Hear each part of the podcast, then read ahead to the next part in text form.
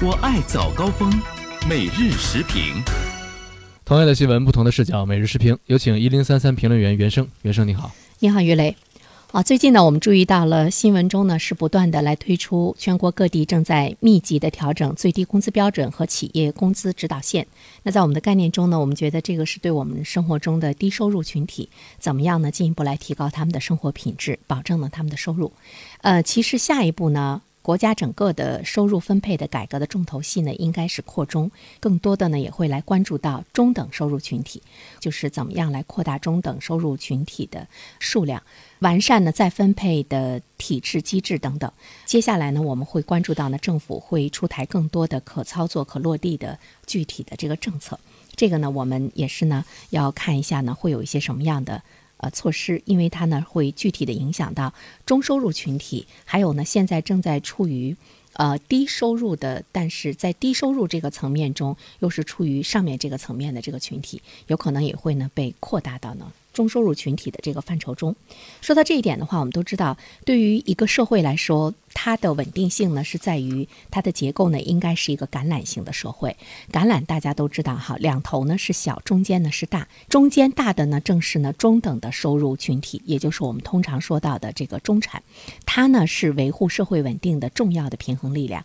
也是消费结构升级的主力军。那么对于我们国家来说，目前的中等收入群体，呃，它是一个什么样的这个？状态，呃，我们看到一八年一月九号呢，国家统计局发布的一个数据哈，目前呢，中等收入群体已经是超过三亿人，呃，迅速成长的中等收入群体呢，不完全统计呢是有四亿多人，还会呢继续的增长。我们怎么样来看这个数字？我个人觉得呢，应该是有不同的角度。如果我们单单的是按数量。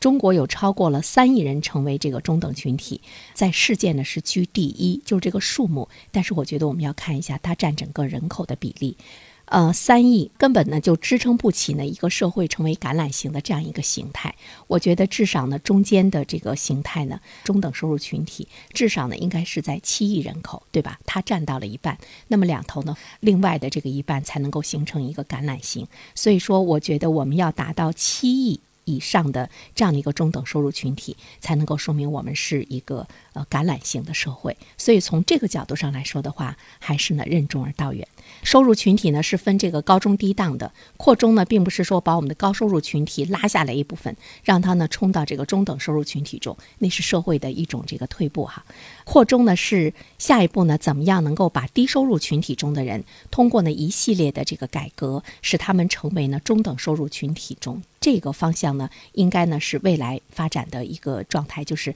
它应该鼓励更多的人源源不断的从这个低收入群体中进入到呢中等收入群体中。说到这儿的话呢，最后我想说一下，比如说我们都是属于中等的收入群体，你是否能感觉到，就是你在你的岗位上使劲的努力，使劲的努力，你的这个工资呢就会有所上升，好像没有特别。切身的这样一个感受，因为我们觉得对于提升呃中等收入群体的这个收入哈，更主要的呢是他所在的这个产业如何能够有更好的发展，怎么样呢能够有更好的这个前景。所以说归根结底，最根本的问题就是怎么样呢来研究呢产业的发展前景。比如说我们是这个广电产业，它未来的发展前景是什么？这个呢是改革要去呢重点，只有它好了，我们个人才能好。另外一方面的话呢，其实我觉得还有一。一句话呢，值得我们关注哈，呃，就是有一位日本的学者大前研一，他有一个经典问句，他说：“房贷、结婚、教育、看病，是否给你的生活带来了很大的压力？”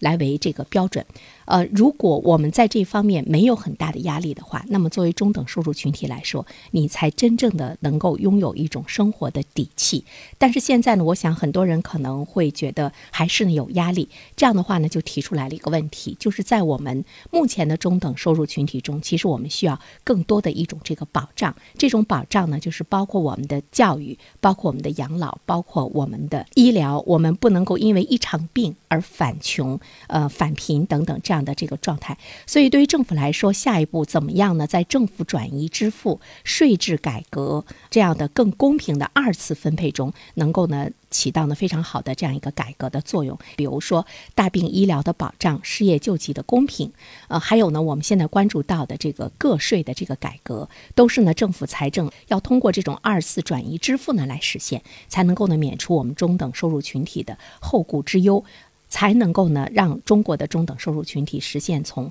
量到质的飞跃。所以，下一步的改革，我们呢要看一下政府如何在财政二次转移支付这方面，能够呢实现呢更公平的、更多的一个政策的一个实施。所以说，明晰的顶层的这样的一个目标，恐怕呢对于扩大中等收入群体来说呢，也是呢重中之重。好了，于雷，嗯，好的，感谢袁生。